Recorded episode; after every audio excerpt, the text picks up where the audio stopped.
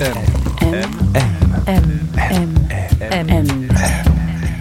Le goût de M.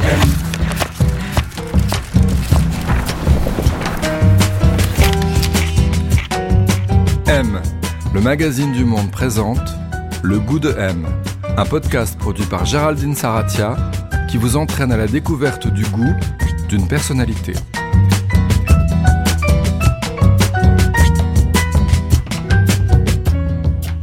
Qu'est-ce qu'avoir du goût Pour y répondre, cette semaine, on part à la rencontre de Constance Guisset. Elle est designer, formée à l'INSI et chez les frères Bouroulec. Elle fonde son propre studio en 2009 et se fait remarquer à peu près à la même époque, notamment grâce à un objet qui reste un de ses tubes de designer, la lampe Vertigo, sortie chez l'éditeur Petite Friture. Une suspension à la structure à la fois légère, peu visible, enveloppante, qui crée un espace d'intimité et projette, une fois allumée, des motifs poétiques et ombrés. Légèreté, technicité, mais aussi surprise, poésie, mouvement, délicatesse, voilà quelques-uns des mots qui se trouvent toujours au cœur du travail multidisciplinaire de Constance Guisset. Touche à tout, elle n'aime rien de tant que les rencontres et les nouvelles expériences. Récemment, elle a signé des scénographies pour de grands musées ou des institutions, repensé l'architecture intérieure du restaurant Ernest à la Samaritaine, écrit un livre pour enfants ou collaboré au dernier film de la cinéaste Amandine Gay.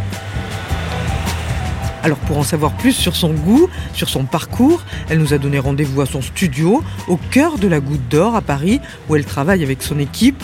On passe l'église, on emprunte une rue pavée, on aperçoit Montmartre au loin. Ah bah ça a l'air d'être là, hein. Ah, ça a bien l'air d'être là. Bonjour. Bonjour Constance, bonjour. Bienvenue en Ferté. Merci, bon, on vous suit alors, on y va. Ça sent un peu le chauffage. euh, On va pas se plaindre, hein. Non, mais parce que la, la chaudière est en panne, j'ai un chauffage d'appoint qui fait plus, plus de chauffage. Alors, juste, Constance Guisset, donc on est à votre studio, Ouais. 18ème. C'est un espace qui vous ressemble ici? Ah, je pense que c'est l'espace qui me ressemble le plus. Alors, vous le décririez comment pour un auditeur? Euh, c'est un espace qui est à la fois euh, structuré, euh, avec euh, du rangement, euh, beaucoup de livres, euh, et en même temps avec un peu de désordre, euh, des objets qui viennent de partout, des objets euh, qui m'inspirent. C'est l'espace où personne finalement euh, ne s'ajoute. Euh, et ça c'est assez rare. Euh, quand on est chez soi, on vit avec euh, d'autres Ouais. personnes. Quand on est dans un bureau partagé, on vit avec ces autres personnes. Et ici, depuis quelques temps maintenant, j'ai un endroit où je peux accrocher ce qui m'intéresse, le rapporter, le ranger, le sortir, Donc, c'est votre subjectivité. Exactement.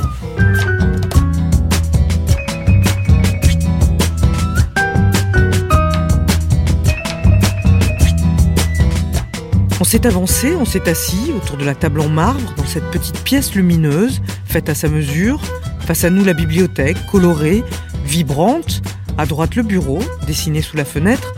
Et là, je lui ai demandé quel était le goût de son enfance, celui dans lequel elle avait grandi. Mon enfance a été marquée par les jeux, les rires, le fait d'être avec d'autres, puisque j'ai une famille nombreuse, donc euh, j'ai beaucoup de frères et sœurs. Et après, euh, quand j'ai eu 10 ans, euh, je suis partie en pension. Donc je dirais que le goût de mon enfance, il est un peu, il se scinde à un moment donné, à l'âge de 10 ans, et il suit deux voies différentes qui comportent à la fois une forme de rigueur et une forme de fantaisie à chaque fois. Et donc l'idée, c'était toujours de développer cette rigueur et cette fantaisie et de, de oui, d'avoir une vie, je dirais, libre en fait dans ces deux espaces. D'accord, donc rigoureux et fantaisiste, les deux. Vous avez grandi en région parisienne? J'ai grandi en région parisienne. On habitait euh, dans une maison où euh, c'est vrai que le souvenir que j'en ai, c'est qu'il y avait des, des fresques au mur. Euh, Elle ressemblait à quoi cette maison? Elle est blanche, elle est assez haute. Donc elle, elle plonge effectivement vers la salle de jeu et en même temps il y a beaucoup de vie au rez-de-chaussée avec euh, dès l'entrée euh, une fresque qui, qui montre un paysage et un piano euh, dans l'entrée. Et dans ma chambre aussi il y avait une fresque. C'était comme un paysage champêtre je dirais où je pouvais techniquement compter les moutons. et ma mère aussi faisait des fresques à chaque fois qu'on arrivait dans une, dans une nouvelle école. Elle se proposait pour faire une fresque quelque part. C'était décoré comment? Ils y accordaient une importance, vos parents, à ça J'ai pas ce souvenir-là. Euh, ma mère a toujours, aujourd'hui, euh, je, le remarque et elle a, elle a vraiment une attention euh, aux objets. Je pense que quand on était jeune, on était quand même dans une vision technique de la de la vie et donc nos meubles avaient une dimension plus technique. elles étaient là pour leur usage. Pratique. Euh, pratique, voilà. Euh, c'est vrai que j'appelle technique parce que c'est un mot qui m'est euh, familier. familier. mais donc c'était assez pragmatique dans son installation.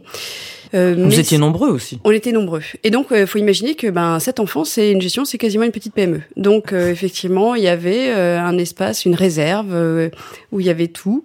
il y avait une, une, assez grande cuisine et puis cette grande salle de jeu où on était en autarcie. En fait, moi, j'étais parmi les, les aînés hein, et j'étais en autarcie. Je m'occupais beaucoup des petits.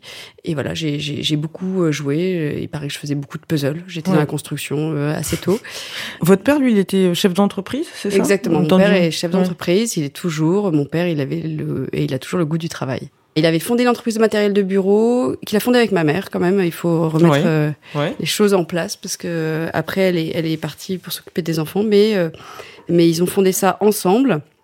Et il y a une dimension un peu créative à la fois dans le fait de faire une entreprise et aussi dans le fait de choisir euh, ce matériel de bureau. Donc j'ai toujours pensé que mon père avait aussi une forme de création, un intérêt pour la création. mais néanmoins, si vous me demandez le goût de mon père. Le goût de mon père, c'est le travail.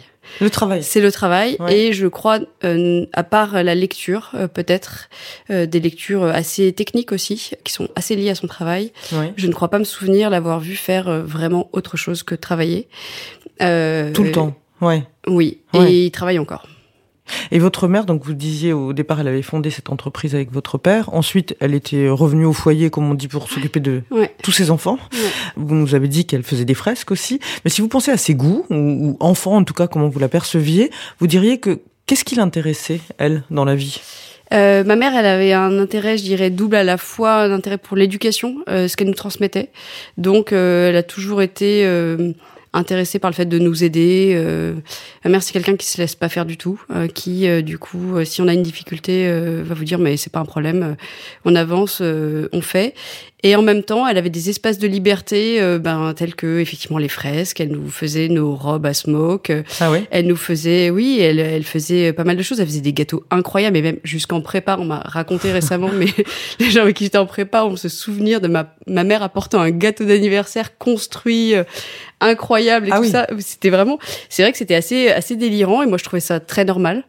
Euh, ma mère avait une forme de fantaisie très grande, une espièglerie, une je pense qu'elle a une capacité à désobéissance aussi euh, qui est réelle. Euh, je pense qu'elle m'a transmis ce que j'ai peut-être même beaucoup plus développé, je dirais. Et elle, elle avait effectivement euh, ce goût, elle l'a toujours. Elle a écrit des livres pour enfants. En fait, ma mère, ah il faut imaginer qu'elle avait une vie euh, extrêmement remplie par euh, ses enfants, l'organisation, etc. Et en même temps, le matin, elle se levait très tôt pour écrire, préparer. Elle avait son endroit à elle, qui est, effectivement était un bureau. J'ai le souvenir d'un bureau, le bureau de ma mère. Et donc quand on était convoqué, bon, c'était on était un peu inquiets. Euh, mais j'ai ce souvenir vraiment d'un endroit où, euh, comme elle fumait, elle, elle, elle allumait une bougie euh, pour euh, enlever l'odeur de cigarette. Et donc pour moi, ça c'est vraiment quelque chose qui est lié à mon enfance ce bureau avec cette bougie. Et euh, j'ai compris euh, d'ailleurs assez tard l'intérêt des bougies. Donc à chaque fois qu'on m'en offrait, je lui offrais parce que je ne voyais pas, enfin ça ne rentrait pas dans mon univers, euh, de, dans mon espace, jusqu'à ce que j'ai eu moi-même un bureau à moi et que j'ai compris en fait que le fait d'allumer la bougie euh, signifiait une forme de présence solitaire, concentrée. Et j'ai compris le sens que ça avait. De solitude choisie. De solitude choisie, exactement. Si vous pensez au goût justement de cette famille, la famille Guisset, euh, qu'est-ce que vous faisiez ensemble? Comme souvent dans les grandes familles, les enfants sont euh, comme une entité euh, particulière. Donc il y a une forme d'autarcie euh, des enfants. Et donc on jouait beaucoup. C'est-à-dire qu'il y avait cette salle de jeu à chaque fois, même quand on a déménagé, il y avait une salle de jeu. On écoutait de la musique, on écoutait le club, de, enfin Dorothée, Chantal Goya, les musiques de Disney. On regardait un peu de films, mais et on, on, jouait. Donc moi j'avais mon espace effectivement avec mon bricolage. Très tôt j'ai bricolé, j'ai fait des choses. et on lisait. Je pense que on, on, lit pas mal aussi dans ma famille. Donc moi, mon enfance vraiment marquée par des lectures de séries. Donc les oui oui, les fantomètres. Moi, j'ai vraiment été une lectrice ah de fantomètres. Je... Pourquoi vous aimiez tant Fantomètre? D'ailleurs, enfin, il y a des, des résurgences, a des dans votre travail ensuite de Fantomètre oui, exactement. aujourd'hui, mais euh, il y a des choses qui ont été inspirées par Fantomètre, je veux dire. Mais pourquoi elle vous plaisait tant cette héroïne-là? Fantomètre, c'est une héroïne incroyable. C'est une héroïne qui, euh, non mais qui est bonne en classe. Je veux dire, euh, souvent, quand même aujourd'hui, enfin être bon en classe, c'est pas toujours euh, bien vu, etc. Là, on a quand même une héroïne positive qui est bonne en classe, qui s'intéresse à tout. Elle cherche, elle lit, elle a sa bibliothèque, elle a un sujet, elle y va. Euh, Fantomètre, c'est une fille qui a les cheveux courts, c'est une fille qui a une forme de liberté, qui est complètement hors de tout euh, euh ses sujets de séduction, etc. Et en même temps, qui a une forme de, de charme incroyable.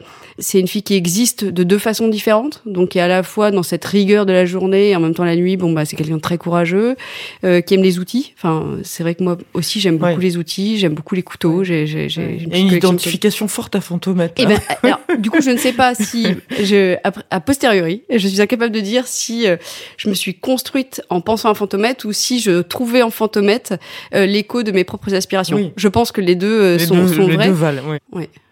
Dans cette famille, est-ce qu'il y avait un, un plaisir de manger? Oui, oui, euh, ça, euh, le plaisir de la table, euh, il est réel.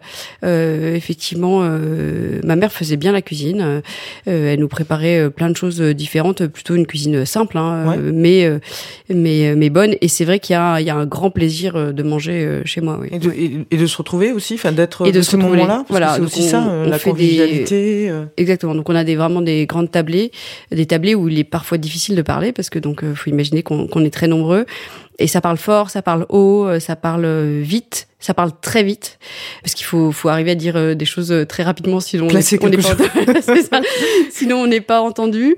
Et c'est je pense que les, mots sont parfois plus tranchés je dirais que dans la vie quotidienne que les autres personnes. Donc c'est pour ça que parfois les personnes euh, pensent que je suis quelqu'un de très cash ou de parce que justement j'ai cette cette habitude de dire des choses plus de les appuyer davantage.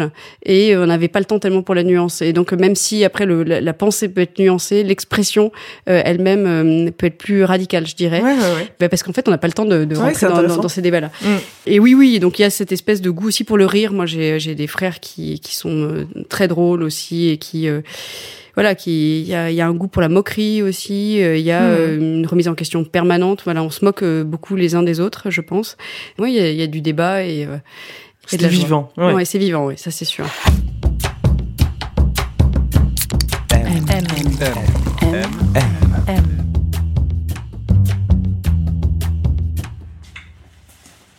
Alors, où est-ce qu'on est, Constance, ici, là? On est dans mon bureau, au sein de mon bureau. D'accord.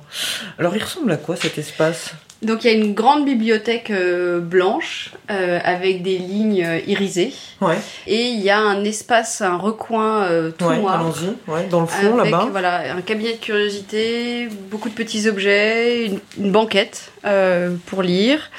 Il y a aussi un mur euh, où je colle toutes mes cartes postales, euh, toutes mes petites choses. Je mets que des objets euh, qui apportent la lumière, c'est-à-dire des même des dessins sur fond noir avec des choses vraiment dessinées en blanc. Voilà, c'est. Et il est beaucoup plus foncé cet espace, donc c'est comme un recoin dans la pièce. Pourquoi vous avez choisi de le faire comme ça justement? En fait, euh, c'est parce que je trouve que c'est comme une espèce, c'est un appel, c'est un, c'est aussi un trou noir, comme si ma pensée là allait se poser et que tout était euh, ouvert je voulais aussi faire quelque chose de très euh, graphique et de me, enfin, et me sentir euh, complètement libre de penser. Alors, c'est, je vais pas si souvent que ça dans cette banquette. C'est une petite banquette. Voilà. C'est comme un coin pour se Exactement, reposer. pour se reposer, pour se, hors de la lumière, hors de justement euh, tout ce qui se passe, l'agitation, parce que donc l'espace d'à côté, c'est l'espace où il y a tous mes collaborateurs et donc c'est un espace extrêmement lumineux. Et voilà. Donc, j'aime, j'aime beaucoup cet espace. J'y mets mes petits objets, mes petites choses que je rapporte, que je glane, des choses naturelles, des petits fruits pourris, des des galets, euh, des, euh, des, petits vases euh, rapportés du Japon, des petits cadeaux qu'on m'a fait. Enfin, j'ai plein de petites choses qui disent comme un collage un peu mm. l'endroit où, où, je suis. Et en vérité, je suis pas très souvent, mais rien que l'idée de l'existence de cette banquette, de cet endroit, rien que cet appel visuel me suffit à, à apaiser un peu ma pensée.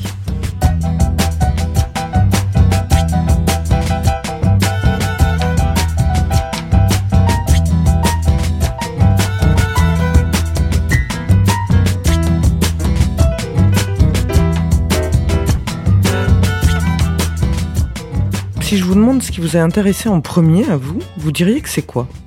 Déjà, ce qui m'a intéressé, c'est le regard. Euh, donc, euh, Mhm. c'est regarder. Et finalement, quand j'y repense, moi, je pense que j'étais euh, presque aveugle jusqu'à mes deux ans et demi, au moment où mes parents ont réalisé que je voyais pas bien, que je me prenais les radiateurs, etc.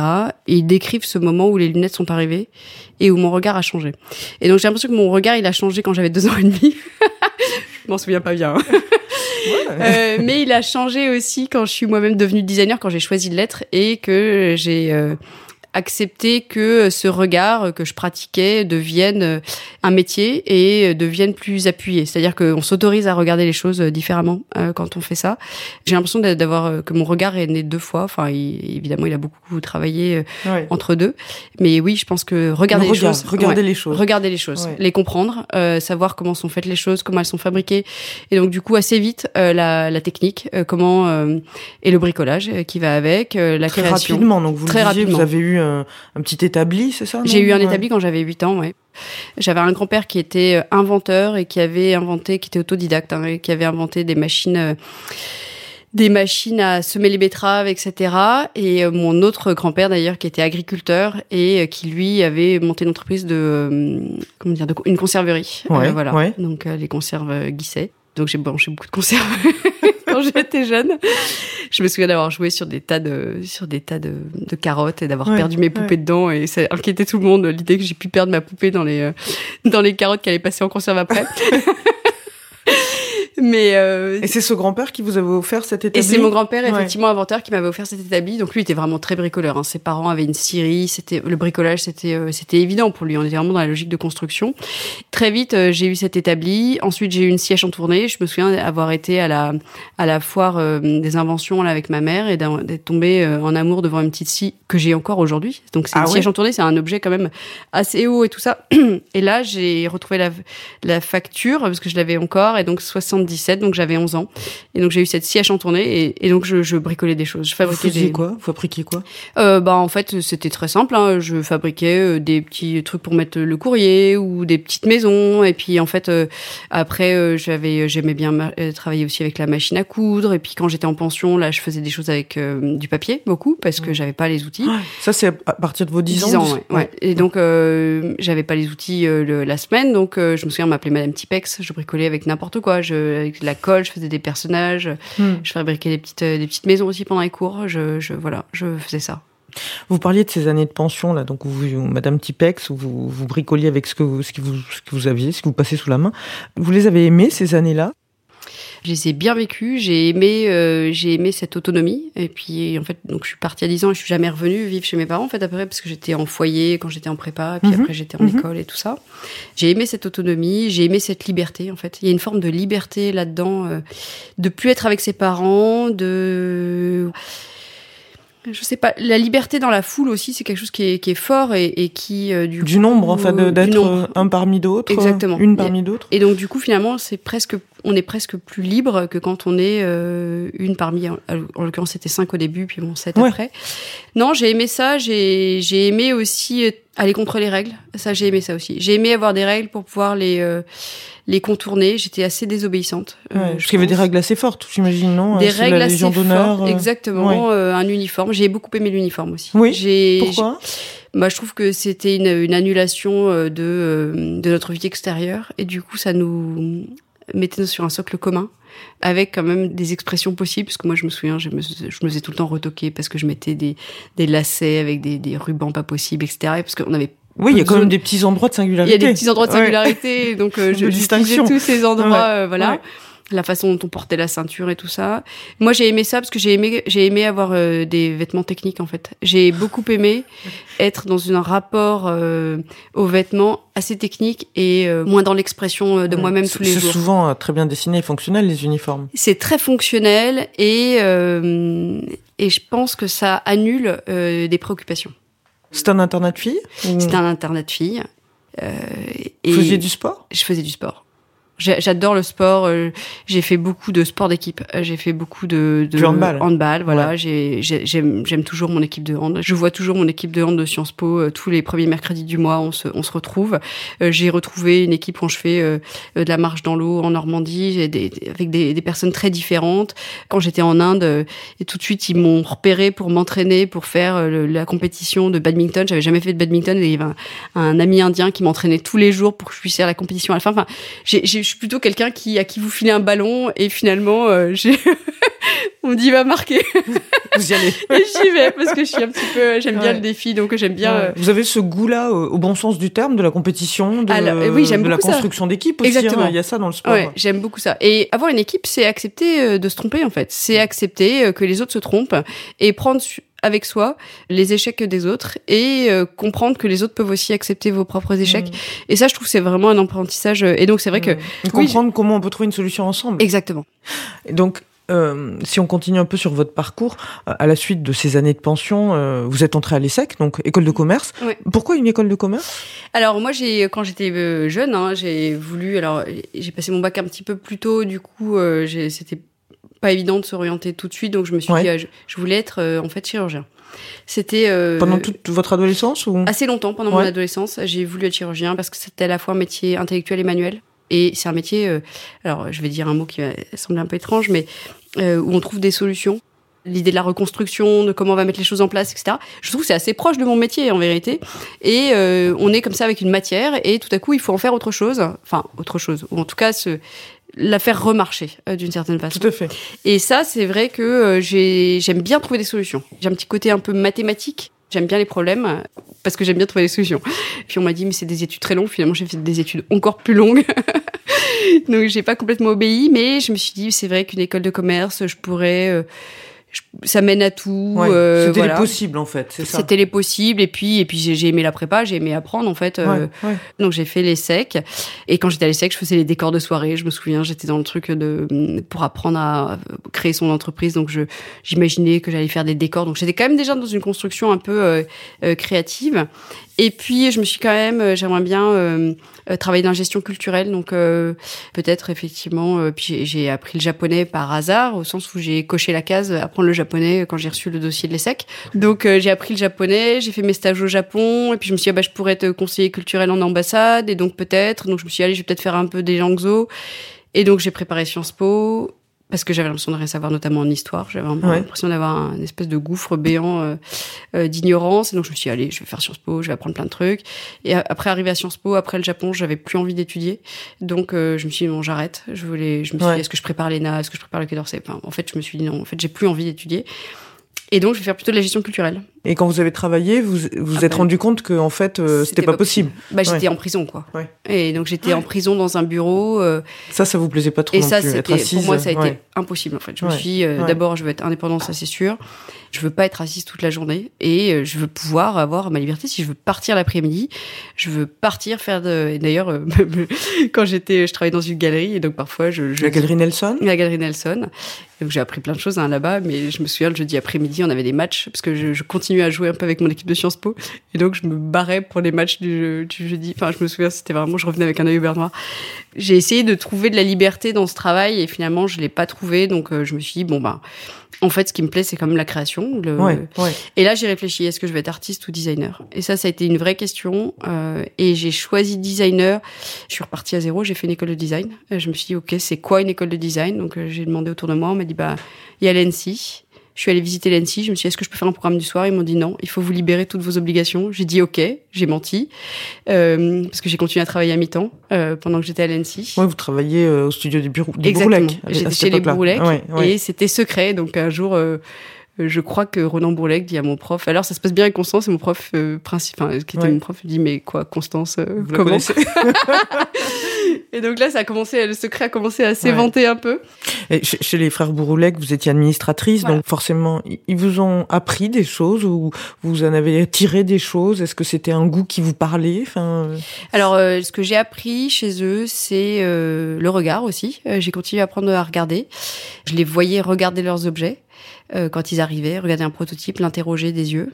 Je les ai vus prendre des photos aussi, euh, je les ai vus dessiner, j'ai vu l'importance euh, du dessin, j'ai vu euh, l'importance des relations aussi euh, avec euh, les autres, avec les éditeurs. euh, j'ai vu tout ça, mais c'est vrai que c'est- particulièrement, je dirais que euh, cette forme d'exigence Ouais. autour du regard, c'est quelque chose qui, qui m'a qui m'a beaucoup marqué et que j'ai tenté de, de garder par la suite. M, M. M, M, M. M. M. Le goût de M. Vous êtes à l'ANSI, vous, alors, vous travaillez chez le Bourlec euh, conjointement euh, et vous dessinez vos premiers objets à vous, à. Euh, alors je crois qu'un des premiers, c'est un cadre photographique. C'était un cadre euh, qui roulait et donc l'image restait droite et le cadre roulait. Donc je l'avais appelé Roulietta parce que ça roule. Et je me souviens de mon prof, c'était Laurent Massalou. Je le vois rire en fait quand il voit mon cadre et il se dit euh, en fait il a vu la liberté avec laquelle j'avais fait ça, c'est-à-dire quelque chose où je me préoccupais pas de savoir ce que pensaient les autres, de l'esthétique, du Ouais. machin, etc. Et du coup, je le vois rire et je me suis dit, en fait, ce qui me plaît, c'est euh, ce sourire. Ce qui me plaît, c'est euh, du coup, dans le regard de l'autre, cette surprise. Et donc ça, je- L'effet que peut créer un objet. Exactement. Le mouvement, la vie, l'effet, la sensation, où ça nous emmène. C'est-à-dire que tout à coup, le cadre roule, ça vous embarque. Et à partir de là, c'est vrai que euh, je me suis beaucoup attachée à créer des univers, en fait, à faire voyager à travers les objets, à euh, faire bouger aussi, travailler le mouvement, un Ouais. mouvement réel ou un mouvement euh, imaginaire, euh, une projection, une, une envie de délicatesse, une rondeur aussi. La rondeur, c'est quelque chose qui est Mm. très fort euh, chez moi, très présent. Et voilà. D'ailleurs, donc vous sortez en 2007, vous de cette école. Très vite, vous êtes, vous faites remarquer, vous gagnez beaucoup de prix dans la foulée de, de- de 2007, 2008, 2009. Vous créez votre studio aussi en 2009.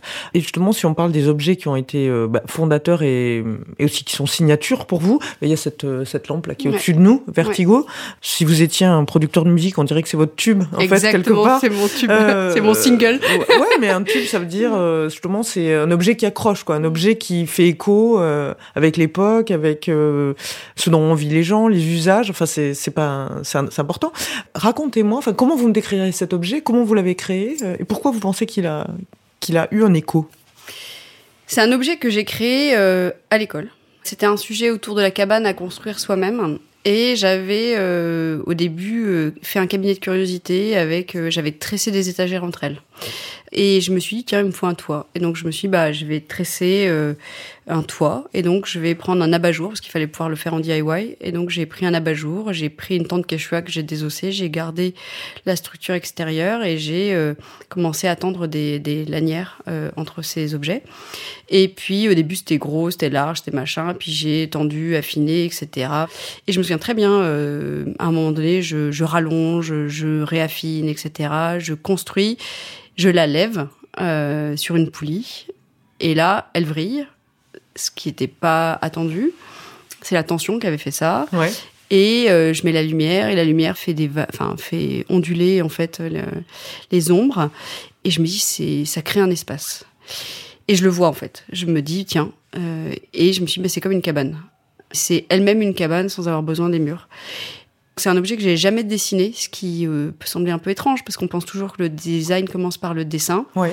En fait, le design commence souvent par les petits bricolages aussi, donc par des choses, euh, parfois par euh, un souffle, un désir d'un mouvement, de quelque chose, d'un détail, et puis ça devient autre chose. Et donc cet objet est né comme ça. Et donc c'est une grande lampe euh, euh, qui est à la fois très légère et très présente, euh, qui fait 500 grammes et qui en même temps fait 2 mètres de diamètre, Ouais. Bon, en fonction des tailles, hein, des Ouais. tailles différentes, euh, qui euh, permet de, de créer un espace d'intimité sans avoir besoin de murs, qui a une forme de transparence et de présence. Enfin, c'est un objet un peu d'équilibre qui est en mouvement dès qu'il y a un courant d'air. Vraiment, c'est après, je, je- est-ce que je le dis a posteriori ou a priori? Ouais. On sait jamais trop hein, si c'est euh, l'un ou l'autre, mais euh, je pense qu'il y a une forme de délicatesse aussi euh, qui est euh, présente euh, dans, dans, dans l'objet, qui nous emporte un petit peu. Il y a que c'est pour ça qu'on l'a appelé Vertigo. C'est une amie à moi qui avait trouvé ce, ce nom à cause du graphisme et en même temps qu'il y a une forme de classicisme. Je pense qu'il y a une- un grand classicisme Ouais, dans cet objet et en même temps de grande liberté. Donc ça, c'est aussi un peu ça. J'en- J'entends les mots que vous avez employés pour le décrire. Il définit quand même beaucoup de de votre travail, en fait, euh, de direction très importante de votre travail. Quand vous parlez de la délicatesse, vous parlez de la, vous parlez de la légèreté, vous parlez, c'est des choses, de la liberté, c'est des choses qui sont très importantes, tout ça. Oui, exactement. Alors, euh, je pense que ça a, jeté les bases. Alors, est-ce que c'était un concentré à l'époque de toutes mes aspirations et donc euh, ça a donné naissance à ça Et après, bah en fait, euh, c'est il y, a- y beaucoup d'autres objets en fait qui, qui disent ça dans mon travail. Euh, mais c'est vrai que c'est ce qui l'incarne le plus parce que c'est aussi ce qui a été le plus euh, vu et euh, et adopté en fait. Les gens se sont appropriés cet objet et euh, et très souvent, les gens ne connaissent pas du tout mon nom, mais connaissent l'objet. Et, et, et ça, ça me plaît bien, en fait. J'aime bien l'idée que l'objet nous échappe. Euh, je trouve que c'est quand même une... Quand l'objet n'est plus à vous, mais il est aux autres, en fait, c'est que ça a marché. C'est plus ça qui est important pour vous, finalement, que par exemple, euh, une idée de auteuriste ou de postérité de vos objets. C'est plus qu'ils soient euh, partagés, qu'ils soient expérimentés, qu'ils soient... euh, Oui, je pense que ça, ça, ça, c'est vraiment quelque chose qui me plaît et qui soit parfois échangé. Par exemple, j'ai fait des, euh, des objets. euh, j'ai- J'aime bien les objets qui, enfin, de, dire de transition, mais qui se donnent. Par exemple, j'ai fait des broches. Euh, J'appelle Ouais. ça le, le cadeau des copines. Donc, euh, parce que c'est difficile d'offrir ses, ses propres objets parce qu'ils sont souvent assez chers. Enfin, dans le design, c'est quand même. Et donc là, on a fait ces broches avec euh, une maison d'édition qui s'appelle tout simplement et euh, et c'est une broche que je peux offrir. Parfois, je la porte et en fait, quelqu'un me dit ah j'adore ta broche. Hop, je la sors, je lui donne. Et en fait, du coup, il y a quelque chose comme ça et, et je vois bien que les mes copines les offrent à leurs copines, etc. Et donc il y a quelque chose comme ça comme un objet de partage. Et ça, je trouve ça, ça, je trouve Ouais, ça, ça, ça revient beaucoup dans ce que vous dites, c'est-à-dire l'objet aussi comme support de communication et de Oui. relation avec l'autre. en Exactement. fait, euh, Et tout à coup, vous portez un soleil et en fait, euh, bah, peut-être qu'il y a quelque chose qui se passe euh, et qui est différent euh, Ouais. cette journée-là. Et ça, ça, ça, ça me plaît, ça me plaît beaucoup. Ouais. ouais. Vous parlez aussi beaucoup, quand vous décrivez vos objets, de, de rondeur, de, de délicatesse. Vous, vous trouvez que, hum, de manière générale, si on veut parler comme ça, les objets de notre quotidien, alors je parle pas forcément ceux qui sont inventés euh, par des designers, enfin ils sont presque un peu tous designés hein, d'une façon, mais ils sont trop, ils en manquent de rondeur. Enfin, de, il y a- une, une agressivité, une, une violence dans les objets du quotidien. Ou... Je- J'en suis sûre, ouais. Ouais. Euh, pour moi, il y a une. Pas dans tous les objets, évidemment, hein, mais euh, il y a une forme de violence euh, dans les, euh, les, les arrêts de vivre, dans euh, ce que l'industrie nous oblige à faire, parce que c'est plus facile de sortir des planches que de sortir des choses euh, adoucies. C'est plus facile de dessiner un carré ou un cube ou un rectangle que de dessiner des courbes libres, mais quand même tendues. En fait, cette espèce d'équilibre où on est quand même entre une forme de rigueur et une liberté, c'est pas si facile à faire et c'est pour ça que c'est moins pratiqué. Donc, parfois, la rondeur, elle peut être même un peu vulgaire par moment. En fait, elle peut être euh, Pourquoi hein? trop grosse, trop, Ah trop oui. épaisse, etc. Enfin, moi, Trop ça, c'est- appuyé ouais. trop appuyé et du coup ça devient presque un, un cartoon. Et en fait je trouve que du coup cette espèce de la délicatesse qui consiste à se dire bah en fait c'est quand même tendu il y a une forme de Mhm. de classisme mais en même temps il y a cette rondeur cet accueil cette euh, ça c'est quelque chose qui est pas facile à faire et qui demande énormément de travail euh, des courbes parce que j'appelle les courbes libres en fait euh, par opposition au rayon continu. C'est-à-dire un rayon vous prenez un arc de cercle et en fait c'est un rayon constant. Et alors que si vous faites une courbe libre c'est plein plein plein de rayons différents et du coup il y a une liberté dans cette dans cette courbe. Et donc très souvent même sur les plans nous on écrit attention ne pas euh, réinterpréter les courbes ne- ce sont des courbes libres et donc même cette idée là je la trouve euh, assez belle et c'est vrai que je trouve que les choix qui sont faits parfois, c'est le choix de ça doit tenir, ça doit être bien épais, euh, ça doit faire euh, voilà, ça doit performer, etc. Et il y a il y a pas toujours assez de place pour la délicatesse. On ne lui fait pas assez confiance. On pense Oui, que la on, douceur- on l'interprète mal aussi On parce que parfois on dit, on, on l'arrange euh, bêtement euh, en disant euh, c'est quelque chose de féminin, c'est euh, fragile, féminin, Oui. toutes ces choses euh, qui vont ensemble. La douceur aussi, parfois c'est un gros, c'est un gros mot pour des gens, alors qu'il faut être très courageux pour être doux, en vérité. Moi, j'aime bien dire que la délicatesse c'est un sport de combat en fait. Euh, et d'ailleurs, c'est quelque chose que je pratique en fait. Je, j'ai pas de problème à faire même à l'oral, à, à dire les choses de façon très forte pouvoir dire mais en fait faisons naître protégeons ensemble la fleur des champs euh, qu'on peut faire épanouir et qui va nous renforcer en fait c'est ce, ce cette chose là qui peut qui peut changer euh, la vie et en fait euh, les choix se font euh, sur des choses euh, sombres parfois euh, épaisses euh, dures euh, alors que on peut être euh, voilà fort et délicat on peut être euh, doux et, et tendu on peut être et cet équilibre là il est pas facile à trouver mais, euh, mais Il est très existe. technique aussi d'une façon. il est très Même technique si la technique souvent dans vos objets elle, elle se voit pas. Enfin, Non, elle disparaît, j'aime bien la euh, cacher, hein oui, vous aimez bien vous. Ouais. J'aime bien la cacher, mais c'est vrai qu'il y a des moments où on m'a dit, bah tiens, toi, j'ai vu que t'étais pas très technique, alors je vais te faire faire ça. Je fais, mais en fait, euh, moi, je fais léviter des interrupteurs, donc moi, j'aime bien la technique au contraire. mais faire léviter un interrupteur sans mettre les ficelles, c'est c'est intéressant. C'est presque, euh, c'est. C'est presque magique aussi. Vous aimez bien cet aspect-là. j'aime bien ça. ouais. Ouais. J'aime bien ça et, euh, et c'est ça qui, qui me plaît en vérité. C'est pas parce que je montre pas ma technique euh, qu'elle est pas là. Je suis fascinée hein, par euh, le- un moteur, euh, je suis fascinée par tout ça, mais est-ce qu'on a envie de vivre dans ce moteur? Enfin moi je trouve qu'il y a quelque chose d'inquiétant aussi dans ces rouages, dans tout ça. On a l'impression, moi quand je regarde les objets, parfois je me projette euh, presque euh, comme si je me cognais à eux. Ouais. Et ce que je ressens euh, m'indique si euh, on va se sentir bien ou pas. Donc par exemple quand je dessine un espace, donc euh, très souvent voilà je suis, euh, je dessine hop sur ma tablette, mon, mon carnet, n'importe quoi. Enfin je projette des choses et puis avec mon équipe, donc je leur dis vas-y fais-moi un espace blanc, machin, on regarde et puis on commence à dessiner et là on fait la pâte à modeler en 3D quoi. Donc je dis bon on fait ça et machin etc. Et donc on, on bricole, on essaye, on bidouille euh, machin. Et puis tout à coup, on analyse l'espace, je dis vas-y, regarde là, machin, attends ça, ça j'ai l'impression que je vais me cogner, j'ai l'impression que je vais me faire mal là, je sens inspirer, c'est trop haut, c'est trop bas, c'est trop. Et en fait, cette espèce de façon de se projeter dans un espace et donc euh, d'avoir peur de s'y heurter euh, nourrit un désir, je dirais, de douceur, de délicatesse et, et d'accueil euh, pour les personnes qui vont y être. Et c'est vrai que je pense que la particularité des espaces euh, qu'on peut faire, c'est qu'en général, les gens me disent un truc, ils me disent on s'y sent bien. Et ça, c'est vraiment le, le compliment ultime euh, qu'on peut nous faire, c'est-à-dire que tout à coup, il y a une forme d'apaisement visuel. On sent que son corps va, évaluer, va évoluer euh, comme dans un aquarium. Euh, on a un petit poisson dans cet aquarium et en fait, on, va, on va y être bien. Il y a une puissance de, de transformation de la douceur. Exactement. Mais ça, c'est ça, on peut le faire. On peut le, le, le transmettre visuellement, effectivement. Et ça, ce qu'on peut, ce qu'on voit et qu'on anticipe, euh, parfois est presque plus fort que ce qu'on expérimente euh, soi-même. Parfois, il suffit de faire un espace même où on va pas être, euh, mais où on va sentir qu'on pourrait être bien. Et en fait, ça suffit à nous transmettre cette sensation-là. M, le magazine du monde présente le goût de M. Et Qu'est-ce que c'est ça, Constance? Là Alors ça, c'est une sonnette. Allons-y, ouais. C'est une sonnette qui sert à rien, mais j'aime bien l'avoir à côté de moi. Rien du tout, je l'utilise absolument jamais, mais j'adore cet objet, cet objet rond miroir là comme ça. Et avec ce petit bruit là, on pourrait se dire. Alors si peut-être, peut-être, ah, pourquoi j'ai pu acheter ça, c'est parce que euh, mon père fait toujours cette blague à chaque fois que euh, que je lui demande un truc ou que je raccroche. Quand il raccroche au téléphone, il fait service. Donc il y a peut-être un petit lien avec ça là, service.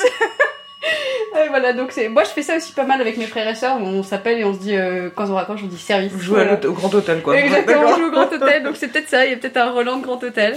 Et Et- alors là, où est-ce qu'on va là? Et ben ça Petite, c'est une, euh, euh, ça c'est une, euh, comment dire, c'est ma petite Ah, salle de petite salle bain, de bain. minuscule où j'ai euh, mes euh, tenues, euh, Attenante au mes bureau. tenues donc. de lumière, voilà. Ouais. Donc j'ai même une veste euh, carrément lumineuse faite par euh, Clara Daguin, une, une jeune euh, euh, designeuse hein, qui fait des tenues euh, lumineuses et donc que je mets parfois. Alors parfois j'ai un petit peu, euh, c'est quoi C'est une salle de bain dressing en fait ouais c'est a- ça. En fait Ah ça ouais me permet de, de me transformer. C'est quand vous devez sortir quoi. Exactement. Donc j'ai des chaussures, des tenues, des vêtements, voilà, là-dedans, j'ai tout mon petit dressing avec des vêtements dorés, argentés, euh, voilà, des trucs comme ça. euh, Ouais. C'est-à-dire que je peux transformer ma tenue noire de la journée en une tenue de, une tenue de lumière. Donc j'ai même une perruque. Voilà, j'aime bien ça. Mais j'aime bien les perruques. Mais, Mais ça, vous, vous la portez mais non, mais je la porte en soirée. Ah. ça, ça non, mais je trouve que c'est incroyable comme, son, comme on change Ouais. avec une perruque. Si j'enlève mes lunettes, comme j'ai les cheveux courts, si j'enlève mes lunettes et que je mets une perruque, tout à coup, je suis une autre personne. Et donc ça, je trouve ça assez C'est marrant. votre petite cabine de Wonder Woman. hein. Exactement, c'est mon Ouais. petit- c'est mon Ouais. cabine de Wonder Woman.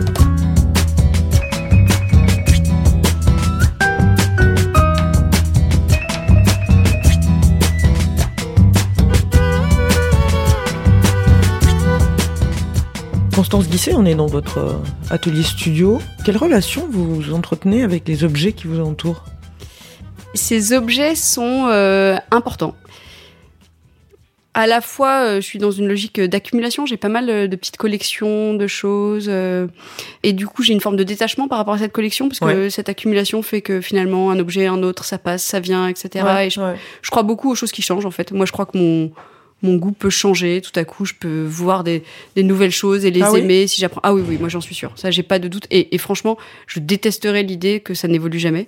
Moi, vraiment, si je rencontre quelqu'un qui me dit mais regarde ça, c'est différent ou euh, mais je peux être embarqué tout de suite en fait. Vraiment, euh, ça m'intéresse. C'est euh, apprendre à augmenter son regard, ou le Exactement. déplacer. Voilà. ou- Il y a plein de choses que j'ai apprises sur le tard. En fait, moi, j'ai- il y a plein de choses que j'ai pas du tout apprises et euh, je sais pas encore ce que je vais aimer demain. Euh, voilà, cette liberté-là, elle est, elle est importante pour moi et de me dire que tout est possible. En fait, j'ai déteste l'idée que ce soit fermé, que ce soit un monde fermé.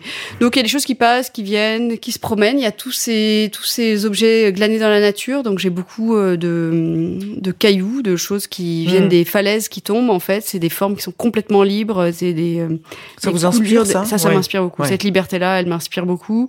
Il y a des choses que je peux peindre, que je peux transformer. Et Vous avez une relation différente avec euh, euh, les objets que vous créez vous? Enfin, il y en a un certain nombre dans cette pièce et les objets qui- que vous n'avez pas créés. J'aime beaucoup les objets que j'ai pas créés parce que justement c'est des choses vers lesquelles je, je peux vouloir tendre ou qui m'emmènent ailleurs. Les objets que j'ai créés, euh, je, je connais leur rouage aussi d'une certaine façon et donc euh, même si je vois bien le potentiel qu'ils ont, la douceur par exemple des chaises euh, que je trouve encore euh, des chaises sculptures euh, qui sont encore que j'ai encore envie de caresser m'intéresse euh, beaucoup, mais, mais c'est vrai que les, les choses des autres aussi, ces, ces petites merveilles, en fait. euh, je suis quelqu'un qui s'émerveille très facilement, donc euh, des, des petites choses. J'aime beaucoup les gadgets aussi. J'aime les voilà. euh, oui, c'est vrai que tous ces objets, bah, ils font, euh, ils, ils font mon univers. Et les surprises aussi beaucoup. J'aime beaucoup les surprises. J'aime beaucoup les diables en boîte. J'aime euh, les restes d'explosion. euh, voilà, donc j'ai des, j'ai des choses comme ça, des accidents. Euh, ici, j'ai des pierres euh, qui, ouais, qui, qui transmettent des idées, des choses qu'on n'aurait jamais imaginées en fait. Et tout à coup, je me dis, mais tout est encore possible. Et ça, ça, ça, ça me plaît en fait. Il y a des objets qui peuvent vous Ah que vous oui. détestez, que vous ouais. En fait, euh, des objets qui peuvent me faire peur parfois, au sens où euh, je les trouve euh, effectivement d'apparence tranchante. Alors, par exemple, un couteau, j'adore les couteaux, donc c'est c'est pas de peur par rapport à, à un couteau, mais sinon des, des choses où je sens une froideur, une dureté, Ouais, une ça. radicalité. euh, Ces, choses-là parfois peuvent me faire peur quand elles sont toutes ensemble. Je trouve qu'il y a, il y a quelque chose qui, qui est un peu inquiétant. euh, voilà, c'est pareil pour les bâtiments. J'ai des bâtiments qui font peur, je trouve, qui sont euh, trop taillés, trop durs, pas assez, euh, enfin, pas assez accueillants. Et pourtant, j'aime la radicalité, mais enfin, une forme de radicalité. Mais oui, je pense qu'il y a des objets qui, qui peuvent me faire peur. Il y a des objets qui me font beaucoup sourire aussi. Les objets magiques, les gadgets, les boules à neige, tout ça, ça m'amuse euh, beaucoup. Oui, c'est vrai que j'ai- j'aime bien euh, sourire. Enfin, que l'objet vous procure quelque chose, je trouve ça intéressant en fait. Ce qui, ce qui me alors, il y a beaucoup de designers qui aiment les objets outils, en fait, qui se disent, mais en fait, euh, voilà, ce qui compte, c'est euh, du coup la forme, l'essence de la forme liée à son usage, etc. Et j'aime ces objets-là, en vérité. J'aime, euh, j'aime que les objets soient aient une forme parfaite liée à leur usage. Mais vivre dans un monde d'outils, ça m'intéresse pas. Je pense que ces objets doivent côtoyer, en côtoyer d'autres. Et oui, je pense que c'est bien qu'ils soient un peu augmentés aussi parfois. Hmm. Ça, ça vous intéresse aussi les, les objets que vous avez pas encore pensés? Enfin, les objets, vous le disiez, ils sont là aussi pour, ils laissent la place à d'autres objets. Enfin, c'est l'histoire de, de, de la vie, de, de l'évolution. Dans notre époque, même si on pense, enfin, on a notre époque euh, dans le futur, euh, évidemment, euh, il y a des problématiques euh, climatiques, écologiques, enfin, qui vont qui vont forcément entraîner des, des Des objets différents. exactement enfin Ah, mais des, ça, c'est, euh, des moi, je- usages donc des objets Ouais. différents Ah, moi, je rêve que de ça. Euh, Ouais. moi, vraiment, euh, ce qui me plaît. bah, souvent, on me dit que- quel objet que t'aimerais dessiner? Mais en fait, j'aimerais dessiner quelque chose que j'ai pas encore imaginé, en fait. Moi, j'ai un- j'ai vraiment un goût pour, euh, oui, l'inattendu, la surprise, euh, dessiner un sous-marin. Enfin, vraiment, c'est des choses qui, ou même quelque chose qui serait même pas un sous-marin, qui serait encore autre chose. Je sais pas. Euh, ça me plairait énormément. Les machines m'intéressent beaucoup, les robots. Vous, vous disiez que vous aimiez être déplacé, que vous aimiez que votre regard soit augmenté, que justement, comment vous le nourrissez ce regard? Est-ce que parce que vous avez- on a beaucoup parlé des objets que vous avez créés, mais vous avez aussi travaillé sur des scénographies avec Presse Locage notamment. Euh, L'art, c'est important pour vous. Est-ce que c'est aussi des domaines qui vous nourrissent euh, la danse contemporaine, l'art, enfin? Alors énormément en fait, euh, il faut, euh, il y, a, y a quelque chose de l'ordre de, l'inspiration et de la respiration, c'est-à-dire que on ingère énormément et moi il y a des moments où quand je manque de temps, même ça me, je suis, je me sens oppressée, j'ai l'impression de, de travailler avec une matière euh, qui est déjà travaillée, qui a, qui a déjà sorti ces choses, alors que j'ai besoin de me retrouver. Dans des instants un peu de solitude, même la lecture, c'est quelque chose que moi je lis beaucoup et euh, j'ai des moments comme ça euh, qu'est-ce que vous aimez? Qu'est-ce que J'aime euh, voyager dans mes lectures. Euh, donc c'est vrai que ces derniers temps, je suis prise dans des lectures islandaises, je dirais. Voilà, c'est vraiment, c'est un. Je, je, envie- littérature? En littérature, oui. J'aime beaucoup la littérature, oui. Euh, Et vous aimez quoi donc de la littérature islandaise? Enfin en ce moment, je lis pas Ouais. mal de littérature islandaise. euh, j'ai beaucoup aimé. Enfin, j'aime. En fait, j'ai- j'aime un peu tout. J'avoue, j'ai un peu honte. Donc, euh, j'aime la littérature américaine. J'ai adoré Paul Auster. euh, Ouais. J'aime Nancy Houston. Enfin, je sais pas. Moi, j'ai lu.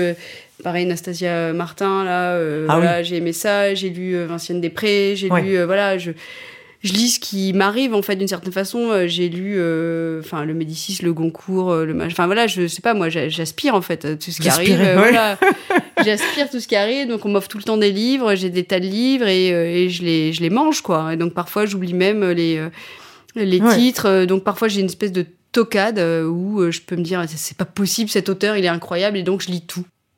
Quel type de goût vous plaît à vous? Dites-moi des mots de manière sensible. Qu'est-ce que vous aimez, qu'est-ce que vous n'aimez pas? Alors, j'ai un intérêt, euh, j'ai un goût pour euh, la fadeur euh, délicate, la fadeur parfumée, je dirais. J'ai un goût pour les textures douces. J'aime le Saint-Honoré, par exemple. J'aime le riz de veau, ce qui est un peu pareil. J'aime les choses assez simples aussi en dessert. Je suis pas quelqu'un. J'aime beaucoup, beaucoup le chocolat. Je suis une très grosse mangeuse de chocolat. voilà. Euh, et, donc j'aime les desserts assez simples. J'aime une mousse au chocolat euh, très dense avec beaucoup de chocolat. J'aime pas la demi-mesure. J'aime beaucoup la légèreté, légèrement parfumée, mais sinon j'aime vraiment les choses qui ont du goût, qui ont un goût affirmé. C'est un peu un mélange de tout ça et je trouve que les deux en général se marient assez bien. C'est ça qui me qui me plaît, cet équilibre-là. De toute façon, un équilibre c'est euh, c'est une succession de déséquilibres qui sont mis d'accord, quoi, on va dire. donc, bien c'est bien donc, euh, donc voilà. Donc ça, ça j'aime ça. J'aime, euh, oui, j'aime, euh, j'aime ce qu'il y a du parfum en fait. Est-ce que vous diriez que vos amis ont du goût? Alors, le goût de mes amis n'a pas d'importance pour moi. En fait, j'aime que mes amis me fassent changer, me déplacent un peu. Et en fait, mes amis, j'attends pas d'eux qu'ils aient du goût. j'attends d'eux d'être bien avec eux et que justement ils me déplacent, qu'ils me fassent réfléchir. J'aime débattre en fait. J'aime ne mmh, pas mmh. être toujours d'accord ça, ça, me plaît en fait. Est-ce que vous êtes déjà tombée amoureuse de quelqu'un dont vous n'aimiez pas le goût? Euh, Oui. En fait, euh, je pense que c'est des cercles concentriques. Il y a des choses qui se, qui se rejoignent et puis des choses qui se rejoignent pas. Et puis, mais c'est génial de pouvoir euh, voir le goût de quelqu'un d'autre et de comprendre euh, les logiques de ce goût et pourquoi c'est comme ça. Et peut-être que, enfin, moi, je suis pas sûre que j'ai raison dans mes goûts, en fait. Donc, voilà. Alors, ça serait quoi pour vous, Constance Guisset, avoir du goût? Alors avoir du goût, je pense c'est plus euh, avoir un regard, une appétence. C'est avoir une appétence, avoir envie de d'assembler les choses euh, et puis être ouvert en fait, être curieux. Avoir du goût, c'est être curieux en fait. Voilà, c'est la fin de cet épisode. Il a été réalisé par Emmanuel Beau, préparé avec l'aide de Diane Lizarelli et de Johanna Seban. Le goût de M est produit par Jean Ridéal pour M, le magazine du monde. On se retrouve très bientôt avec un autre invité, un autre goût.